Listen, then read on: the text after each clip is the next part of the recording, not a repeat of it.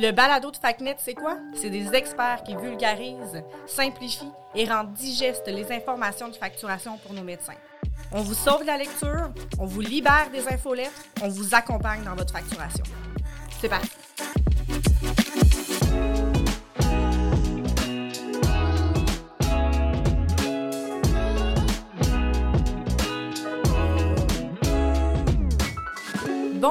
Bienvenue au balado de facturation.net. Je me présente, Christina Campion. Je suis conseillère senior chez facturation.net depuis maintenant quatre ans. Je suis accompagnée également de Monsieur Nicolas Bellemare, directeur du développement des affaires chez nous. On est également accompagné de Élise Goyette, coordonnatrice du côté des Omnis chez nous également. Bonjour salut Christina, ça va? Ça va très bien, je suis contente de vous oui, voir. Oui, nous aussi. Je suis vraiment content d'être là, Christina. Ça va être un beau euh, balado, vraiment. là. Euh, c'est un sujet aride, c'est pas un sujet facile. On va parler des enquêtes RAMQ, mais le but, ça va être tout simplement de vous guider, de vous donner de l'information, de rendre ça vivant. Pour commencer, Nicolas, est-ce que tu peux nous expliquer exactement c'est quoi une enquête RAMQ? Il y a beaucoup de mauvaises conceptions, il y a beaucoup d'insécurité qui touchent les enquêtes RAMQ. C'est sûr que les médecins entendent le mot enquête et déjà euh, d'habitude, tout le monde est un peu en mode panique. Là. Donc, on va remettre ça un peu en perspective. C'est que dans les faits, la RAMQ a des pouvoirs de vérification. Vous savez que la RAMQ, c'est l'agent payeur, mais avec le fait d'être l'agent payeur vient une responsabilité aussi de vérifier si les honoraires versés doivent réellement être versés au médecin. Donc, autrement dit, la RAMQ, pour ce faire, va faire des vérifications administratives. Donc, souvent, ça va arriver sous forme d'une lettre, tout simplement, et la RAMQ va aller vérifier est-ce que oui ou non, vous aviez facturé une visite de prise en charge cette journée-là, vous aviez facturé une visite principale ou une consultation cette journée-là. Est-ce que votre note médicale vient tout simplement confirmer le code d'acte que vous avez utilisé? Ça, ça s'appelle une vérification administrative et c'est quelque chose qui va arriver dans les cinq premières années de pratique. C'est quelque chose qui va arriver au minimum à deux reprises. Et ça, c'est normal. Donc, on ne s'en fait pas avec ça. La plupart du temps, même, le médecin ne sera même pas mis au courant qu'une vérification administrative telle que celle que je viens de parler a eu lieu, parce que dans les faits, rappelez-vous, la RAMQ a le pouvoir d'aller directement aux archives, de demander des résumés de dossiers et de vérifier tout simplement la conformité. Donc ça, ça s'appelle tout simplement une simple vérification administrative. On ne s'inquiète pas avec ça. Tout est beau dans le meilleur des mondes. Donc, moi, Nicolas, je suis un médecin, je reçois une lettre de la RAMQ. Est-ce que euh, je me mets à paniquer tout de suite? Dans les faits, ça peut être tout simplement qu'il y a eu une vérification, comme je parlais auparavant, et la RAMQ, nous, tout simplement, a identifié une situation qui pourrait être à risque ou leur, peut-être à leur idée une situation que le médecin ne comprend pas bien son entendre. Et à ce moment-là, tout simplement, que la RAMQ va vous euh, énoncer la problématique et va vous demander tout simplement de vous conformer. Donc ça, on ne s'énerve pas. Par contre, il se pourrait aussi que la fameuse lettre soit plutôt une demande d'inspection professionnelle. Là, encore une fois, il ne faut pas paniquer mais c'est pas une lettre que tout simplement que vous allez euh, mettre dans, dans, le coin du bureau, on oublie le projet, puis on s'en occupera quand on aura le temps. Si vous recevez une lettre qui est une demande d'inspection professionnelle, il va y avoir des étapes à faire de votre côté, vous allez devoir vous en occuper. Et c'est sûr qu'en partant, ça va sous-entendre une collaboration extraordinaire avec votre agence de facturation. Élise, est-ce que tu aurais des exemples? Euh, oui, certainement plusieurs. Tu vois, pour les médecins spécialistes, suite à la lettre d'entente 241, euh, au niveau des réunions médico-administratives, là, plusieurs médecins se sont fait vérifier euh, par rapport à ça. Donc, c'était vraiment simplement une vérification, mais quand même, il ne fallait pas prendre ça à la légère. Au niveau des soins d'urgence, tu vois, ça a engendré des enquêtes plutôt. donc, Nicolas, tu peux peut-être nous expliquer la comparaison entre les deux pour ces deux exemples-là, là, comment euh, en fait, votre agence peut vous soutenir euh, dans ces deux contextes-là? Vous savez, le problème qu'on a, c'est que vous êtes responsable de votre facturation. Donc, selon la loi sur la RAMQ, peu importe qu'est-ce que fait l'agence de facturation. Donc, exemple, Christina, tu m'as envoyé, euh, tu m'as mis visite de contrôle pour des patients que tu as vus cette semaine à, à l'hospice. Moi, j'ai tout simplement j'ai remplacé ta facturation pour mettre des visites principales à chaque jour au lieu des visites de contrôle l'agence de facturation n'a aucune responsabilité face à la RAMQ. Donc, le médecin est toujours, toujours responsable de sa facturation. Donc, en partant, La première étape, ça va être d'aller voir mon agence a fait quoi, là? Autrement dit, là, euh, toi, tu es cardiologue, Christina, tu m'as indiqué tapis roulant. Moi, dans les faits, au lieu de te facturer des tapis roulants, parce que je comprends pas très très bien le code, j'ai facturé des VO2 max ben à la fin de l'année ou à la fin de deux ans ou de trois ans ou de quatre ans, la RAMQ va t'envoyer une lettre, une inspection professionnelle pour dire euh, Docteur, ce n'est pas normal, il n'y a pas d'appareil de VO2 max dans votre, dans votre hôpital. Donc, on a un problème et là, vous nous devez un montant X, Y, Z, plus intérêt, plus suramende, plus ci, plus ça. Donc, la première étape, c'est d'aller vérifier la RAMQ veut quoi et surtout qu'est-ce qui a été facturé dans mon dossier? Parce que il faut se le dire les médecins, traditionnellement et de manière très, très répandue, ne vérifient pas réellement le travail qui a été fait par leur agence de facturation. Ça, c'est la première erreur majeure. Donc, première étape, allez voir qu'est-ce qui a été réellement facturé dans votre dossier de facturation. Mais la vérification euh, de la facturation, Nicolas, c'est quelque chose que le médecin devrait pas faire uniquement pour les enquêtes, mais devrait faire régulièrement. Tu as 100% raison, Christina. On sait que la RAMQ reçoit 55 millions de demandes de paiement par année. Donc, ils ont le mandat de vérifier ces demandes de paiement-là. Le problème qu'on a, c'est que le médecin va envoyer sa facturation, va la confier à une agence ou va la confier à une secrétaire, va la confier à quelqu'un de confiance mais le médecin doit absolument vérifier qu'est-ce qui a été fait. Pourquoi? Parce que la loi sur la RAMQ est très, très claire. Le professionnel doit bien comprendre son entente. Le professionnel est responsable à 100% de sa facturation. Le professionnel doit bien tenir ses dossiers. Le dossier ne peut pas être altéré. Donc, c'est tout au complet. La responsabilité, elle est 100% vers le médecin et 0% envers l'intermédiaire. Donc, votre, votre agence, si on prend l'exemple de facturation.net, on prend l'exemple de n'importe quelle autre agence de facturation, peut être la meilleure agence au monde. Mais malgré tout, le risque d'erreur est toujours présent. Donc, le médecin doit vérifier sa facturation, doit prendre la peine de regarder ses états de compte, de regarder les listes de transmission aux deux semaines et juste de faire une vérification qu'on pourrait appeler macro. Il n'est pas obligé d'aller dans le micro et juste d'aller voir est-ce qu'il y a des codes que je ne comprends pas? Est-ce qu'il y a des honoraires que je ne comprends pas? Est-ce que je fais plus d'argent que je pensais d'en faire? Donc, il y a une vérification à faire. C'est obligatoire et c'est primordial pour sécuriser votre dossier. Le médecin doit voir, par exemple, s'il y a des récurrences, peut-être des codes que normalement ils n'utilisent jamais. Par exemple, bon, un médecin praticien qui facturait une chirurgie à 500 peut-être qu'on a un problème ici. Tu as parfaitement raison, Élise. Moi, je me souviens d'un cas qu'une agence de facturation n'avait pas compris la différence entre une, fracture ouverte et une fracture fermée. Autrement dit, on utilisait les codes de fracture ouverte à l'urgence la différence de tarif est extraordinairement à l'avantage du médecin, mais on s'entend que c'est pas normal qu'un urgentologue dans une urgence réduise des fractures ouvertes. C'est pas donc c'est vraiment une situation exceptionnelle et non pas un acte qui devrait être utilisé de manière récurrente. Et j'ajouterais que malheureusement, la RMQ paye tout pratiquement encore à ce jour en prépaiement. Rappelez-vous de tout ça. Je pense que, Élise, tu viens de dire quelque chose de super important. Souvent, moi, dans ma carrière, j'ai rencontré des médecins qui me disaient Nicolas, j'ai pas de retour de la RMQ. Mes honoraires sont payés tels que j'ai demande. Mais ça, rappelez-vous, ça ne veut rien dire. Première des choses, la RMQ a cinq ans pour revenir en arrière.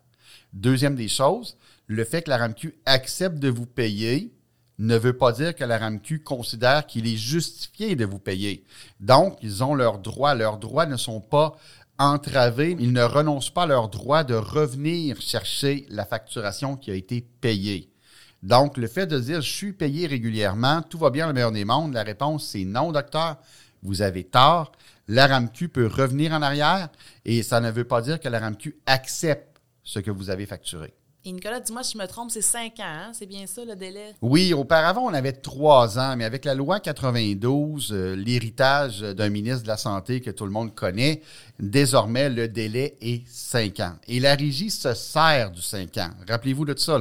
Donc, autrement dit, si pour vous, après un an ou deux, on décide, bon, ben moi, je vais tout jeter au complet mes cartons de facturation, je vais supprimer mon historique, je vais faire du ménage dans mes dossiers, c'est une erreur parce que la RAMQ peut revenir en arrière et s'en sert régulièrement, c'est cinq ans. Donc, on garde vraiment notre facturation, nos documents et tout pour cinq ans. Tout, tout, tout, Christina, tu as raison.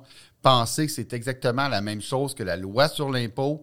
Vous savez, vous êtes obligé de garder votre fameux reçu là, de tel souper au restaurant le jeudi soir que vous avez demandé, parce que le ministère du Revenu peut venir vous le demander, même si ça date de 2018. C'est la même chose pour la RAMQ. Et dites-moi, là, pourquoi moi? C'est quoi les éléments déclencheurs qui vont faire en sorte que je vais être vérifié? Premièrement, la RAMQTM, c'est pour ça qu'ils t'ont choisi. ben non, c'est pas, c'est vraiment pas pour ça. Mais c'est une bonne question parce que souvent, le, médecin me, me, demande, la première question qu'il me demande, Nicolas, pourquoi moi, là? J'ai toujours été, euh, je suis un bon médecin, je fais tout, euh, mes patients sont contents, mes collègues m'apprécient, tout le monde est heureux. Et là, d'un coup, je reçois cette lettre-là et là, je me sens réellement un peu... Euh, euh, je dirais pas le mot ostracisé, là, mais je me sens choisi, puis pas dans le bon sens du mot. Premièrement, oui, il peut y avoir des sondages postaux, des sondages téléphoniques. Donc, avez-vous vu euh, Docteur Campion cette journée-là? Euh, ça vaut ce que ça vaut. Là. On s'entend, première des choses. Moi, je me souviens là, que on avait l'association des psychiatres, c'était à un moment donné insurgé contre ça, parce que quand tu écris à des patients, par exemple, qui sont schizophrènes, pour leur demander est-ce que vous avez vu votre médecin psychiatre cette journée-là, c'est l'information peut être un peu euh, faussée, là, pour ne pas dire un autre terme. Il peut avoir aussi, la RAMQ va vérifier les écarts à la moyenne. C'est super important. Donc, autrement dit, là, bon, euh, Élise, moi et toi, Christina, on est les trois urgentologues. Euh, on se rend compte que finalement, Nicolas a quatre fois plus de cas complexes que vous deux. il y a peut-être un problème. Donc, je ressors du lot. Donc, à ce moment-là, ça se peut que je sois vérifié pour ça. Ça peut être aussi une dénonciation d'une secrétaire.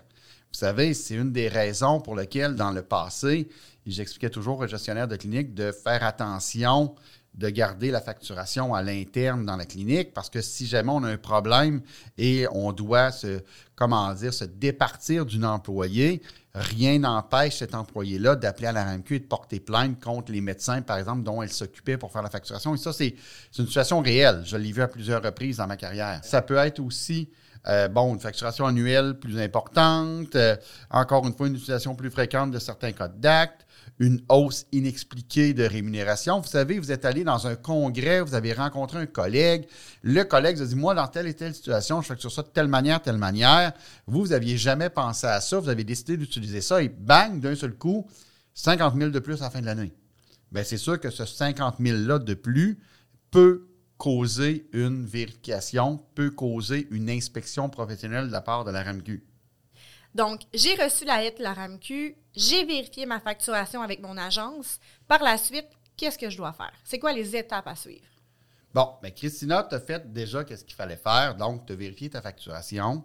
On a regardé ensemble, justement, qu'est-ce que la RAMQ voulait avoir comme information. Donc, première des choses, on s'entend qu'il faut se défendre. Et lorsqu'on va parler qu'il faut se défendre, il faut à ce moment-là expliquer à la RAMQ pourquoi on a facturé ces codes-là, expliquer le contexte. On va prendre un exemple. On avait eu une vérification pour des cas complexes. Donc, on avait eu 36 cas complexes qui étaient vérifiés par la RAMQ. Là, à ce moment-là, première des choses, on le sait, le médecin ne va pas aller compléter ses notes. Il ne peut pas faire ça. Par contre, on peut donner une explication sur pourquoi on a utilisé le code de cas complexe cette fois-là. Par exemple, bon, ben, on avait un transfert interhospitalier. On n'avait pas indiqué ça dans le dossier, mais en réalité, on avait une atteinte cognitive importante sur le patient.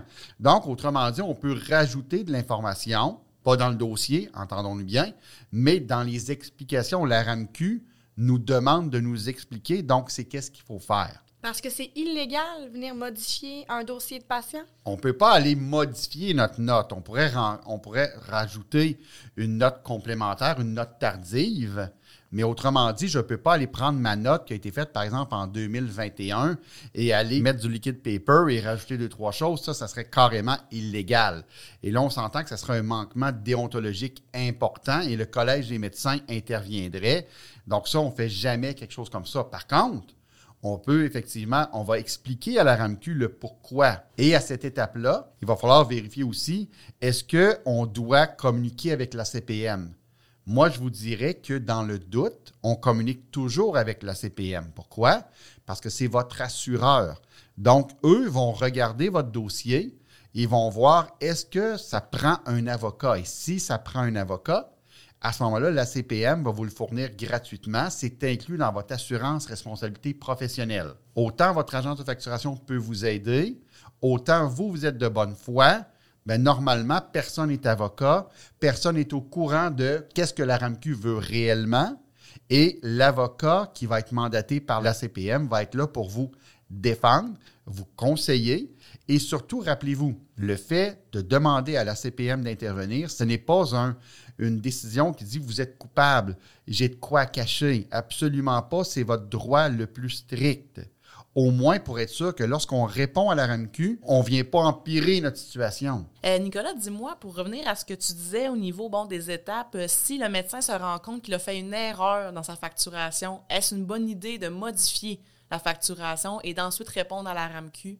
comme quoi il aurait fait une erreur? Dans mon expérience, qu'est-ce que j'ai vu, c'est que la RAMQ n'est pas là pour frapper sur le médecin pour le plaisir de frapper sur le médecin. Donc, autrement dit, l'erreur est humaine il va arriver qu'on a fait une erreur, ça se peut. Les deux codes se ressemblent. On a tout simplement inversé l'un et l'autre. Cette erreur-là, finalement, a été répétée sur une période d'un an et demi. Bien, à ce moment-là, oui, on pourrait carrément aller vers la RAMQ en disant, écoutez, là, on n'a pas pris le bon code d'acte. On va tout simplement refacturer, modifier la facturation. Et à ce moment-là, la régie va tout simplement voir qu'on est de bonne foi parce que vous savez, lorsqu'on va parler de sanctions administratives pécuniaires, on n'a pas encore parlé, lorsqu'on va parler d'amende possible, d'intérêt, ce n'est pas pour une erreur de bonne foi. L'erreur de bonne foi d'un médecin va tout simplement être corrigée. La RAMQ va aller rechercher les honoraires en cause. On va refacturer les bons honoraires. Puis oui, il va y avoir une perte monétaire, mais de toute façon, c'était de l'argent que vous n'auriez pas dû avoir. OK, fait que tu es en train de me dire que l'ACPM m'aide, me fournit un avocat donc, au final, le balado d'aujourd'hui, il sert à quoi? Écoute, tu as raison. Oui, la CPM te fournit un avocat, mais la CPM ne payera pas si jamais il y avait un remboursement, si jamais il y avait une amende, une pénalité, de l'intérêt. Euh, autrement dit, le rôle de la CPM va se limiter à dire, bon, ben Christina, parfait, on va t'accompagner dans le processus, on va s'assurer qu'on respecte tes droits, on va s'assurer que tu ne t'incrimines pas toi-même. Donc, on va te fournir un avocat pour te conseiller, pour un peu, euh, j'aurais envie de dire, gérer le dossier avec la RAMQ. Mais, à la fin, supposons qu'on se rend compte que tu es dans l'erreur puis tu dois rembourser un montant de 150 000 ou de 200 000 ou si vous allez voir sur le site de la RAMQ, là, on voit des, chiffres euh, ahurissants, 1,1 million euh, en 2021 qu'un médecin spécialiste a dû rembourser. Ce 1,1 million-là, c'est pas la CPM qui paye, c'est toi. Donc, mon avocat est payé, les frais d'avocat sont payés, mais la conséquence, si j'ai un montant à débourser, c'est pas la CPM qui va venir le payer pour moi, c'est à moi de venir payer les frais demandés. Oui, c'est toi qui te prends une deuxième hypothèque sur ta maison. Je veux dire, c'est aussi simple que ça. Euh, la CPM ne vient pas payer, contrairement par exemple, lorsqu'il y aurait une poursuite pour une erreur médicale, un préjudice corporel, quelque chose comme ça, là, à ce moment-là, s'il y a une condamnation, vous êtes 100% couvert par la CPM pour ça. Mais lorsqu'on va parler d'honoraires RAMQ ou d'honoraires, peu importe que ce serait le WIP, ça serait le Medicare du Nouveau-Brunswick, peu importe, cette partie-là, s'il y a un remboursement à avoir, avec tout le reste qui peut venir avec ça, c'est à vous au complet de payer ce montant-là. Donc, Et tu parles de condamnation. Euh, ça me fait un peu peur de jusqu'à où ça peut aller. On a parlé tantôt là, que ça peut être une inspection, mais ça peut tomber dans une enquête. Et là, lorsqu'on va parler d'une enquête, on peut tomber dans le pénal avec des conséquences pénales. Donc, première des choses, on s'entend que la RAMQ peut décider de vous forcer à rembourser des sanctions administratives pécuniaires, des SAP. Les SAP, c'est quoi? C'est que dans les faits, en partant, Christina, tu dois 100 000. Dans les faits, on décide qu'on te met 15% de pénalité sur la SAP.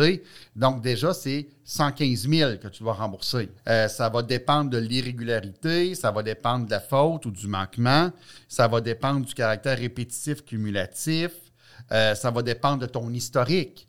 Sais, Christina, c'est la quatrième fois en dix ans qu'on te prend, en bonne expression québécoise, la main dans le sac, là, avec un problème avec la RAMQ. Ça se peut qu'à ce moment-là, on décide de te mettre, premièrement, cette SAP-là sur ta réclamation. En plus, il peut avoir de l'intérêt rétroactif, cumulatif, donc composé. Il peut avoir aussi, ça peut même aller jusqu'à une amende. Ce n'est pas la RAMQ à ce moment-là qui émettrait une amende, c'est qu'on se retrouve dans un cas qui pourrait aller devant la Cour supérieure. Et là, à ce moment-là, il pourrait avoir carrément une sanction pénale, donc une amende qui te serait imposée. Ça peut aller loin Et ça peut être vraiment lourd de conséquences. On le dira jamais assez. Si un médecin tombe dans un processus comme ça, ça va être d'aller chercher de l'aide. Parce qu'en réalité, les médecins vont avoir vraiment tendance à garder ça pour eux, vivre ça par, l'intérieur tout seul, alors qu'en réalité, il y a le programme d'aide aux médecins. Il faut aller chercher de l'aide lorsqu'on vit une situation comme ça. Par expérience, je peux vous dire que les médecins le vivent tous très mal. Ça ne veut pas dire que tu es un mauvais médecin. Ça ne veut pas dire que tu n'as pas sauvé des vies, tu n'as pas rendu des services extraordinaires pour la société. Le fait, on a un problème avec la rémunération. Donc, est-ce que la SAP est bonne, oui, non, peut-être? Est-ce que la réclamation de la RAMQ est bonne, oui, non, peut-être? Ça, encore une fois, ça va être du droit, il n'y a pas de problème. Mais ça ne vient pas teinte le fait que tu es un bon ou un mauvais médecin. Ça, c'est la première chose que j'explique à nos clients lorsqu'ils sont victimes, des fois, puis je vais le dire le mot victime, c'est un, un, mot qui est lourd de conséquences, mais lorsqu'ils sont victimes de certaines enquêtes de vérification de la RAMQ. Y a-t-il un moyen euh, pour prévenir tout ça? Euh? Ben oui, certainement, Christina. Écoute, euh, la première étape la plus importante, c'est s'entourer d'experts en facturation médicale, donc se trouver une très bonne agence de facturation. Ça, ça va éviter bien des problèmes parce que c'est complexe. C'est la loi de l'assurance maladie du Québec. Ça change régulièrement, donc il faut être à l'affût de ce qui se passe.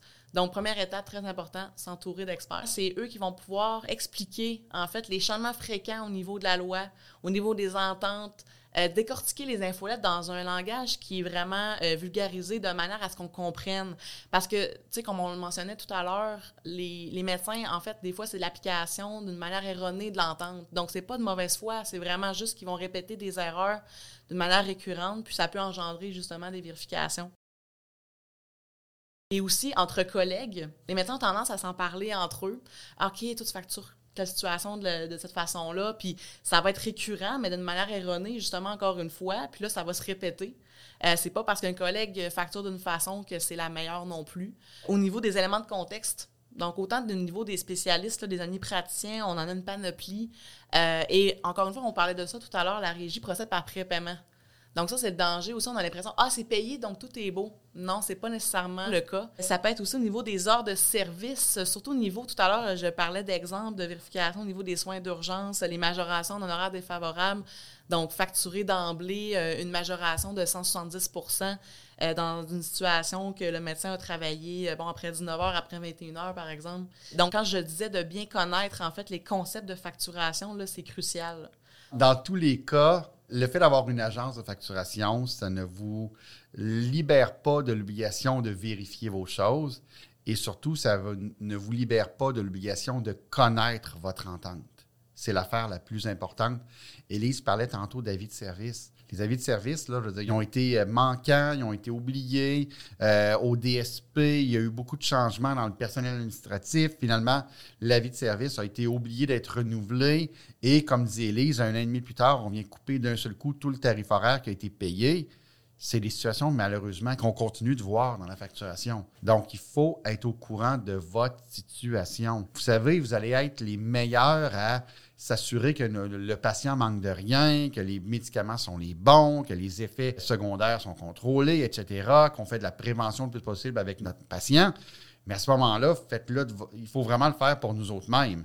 Autrement dit, vous devez regarder votre dossier avant la fameuse lettre de la RAMQ, avant la coupure rétroactive d'un an et demi sur l'état de compte. Donc, soyez préventif envers votre dossier. Donc, s'informer, s'informer, s'informer vérifier et faire attention. Euh, Élise, ça me faisait rire quand je t'entendais parler justement des conversations de corridor. Là. Hein, docteur Y a toujours facturé ça de telle manière, puis avec ça, c'est super, je vais faire ça de cette manière-là. En plus de ça, je vois que grâce à ça, il fait de l'argent, il en fait plus que moi. Parfait, j'utilise ça. C'est un piège. Il faut vraiment faire attention à ça. La collecte qu'on va appeler empirique là, de connaissances de facturation, là, je veux dire, dans un congrès, souvent, c'est la pire affaire que je vois. Là. On est 4-5, on se réunit, là, on parle de facturation, puis finalement, ben, est-ce que c'est acceptable dans mon milieu? Est-ce que cette manière de facturer-là est éthique face à mes patients? Est-ce que je suis à l'aise? Est-ce que mes notes au dossier vont venir baquer ce que j'ai mis comme facturation? Souvent, cette partie-là va être omise par le médecin parce que la seule chose qu'on voit, c'est que dans les faits, pour la même situation, je vais faire un montant X de plus que mon collègue. Merci, Nicolas. Merci, Élise. Pour euh, résumer le tout, si je veux uniquement qu'écouter la dernière minute du podcast, qu'est-ce que je dois retenir aujourd'hui? je pense que la première des choses, puis on n'en a pas parlé, mais il faut contacter notre association syndicale. C'est-à-dire que si je suis médecin de famille, j'ai une vérification, faut que je parle à la FMOQ. Si je suis cardiologue, je suis vérifié, euh, je ne suis pas sûr que ça va aller bien, je dois parler à mon président d'association. Donc, je pense que ça, ça serait la première chose à se rappeler. Il faut aussi contacter la CPM. Il faut aussi contacter notre agence de facturation médicale. Élise, toi de ton bord, si tu as un conseil à donner? En fait, au niveau des enquêtes, ne jamais rester seul, en fait, avec cette situation-là, très, très important. Il faut toujours, en fait, là, se faire conseiller, ben, comme Nicolas le disait, là, par euh, sa fédération respective et puis la CPM également. Donc, on reste pas seul avec cette situation-là, jamais, jamais. Avoir un avocat ne veut pas dire qu'on est coupable écoutez, la RAMQ va forcer un règlement, va toujours vouloir forcer un règlement. Et ça peut être facile pour moi de dire, bon, ben, l'année passée, j'ai gagné 545 000, euh, ça va me coûter 50 000, c'est fini, c'est réglé, mon 25 000 après impôt, parfait, je fais quoi, oui, non, peut-être. Il faut jamais accepter un règlement verbal ou écrit avant d'avoir consulté quelqu'un et le quelqu'un étant l'avocat de la CPM. Donc, si l'avocat de la CPM, si la fédération, euh, tout le monde s'entend pour dire qu'on va accepter un règlement, à ce moment-là, on y va. Mais surtout, il faut faire attention. Il ne faut pas vouloir régler ça instantanément le plus vite possible parce qu'on est mal à l'aise avec tout ça. Moi, ça serait le conseil le plus important que, que j'aimerais donner aujourd'hui. Parfait. Merci beaucoup. C'était super intéressant. Et merci à vous d'avoir été à l'écoute.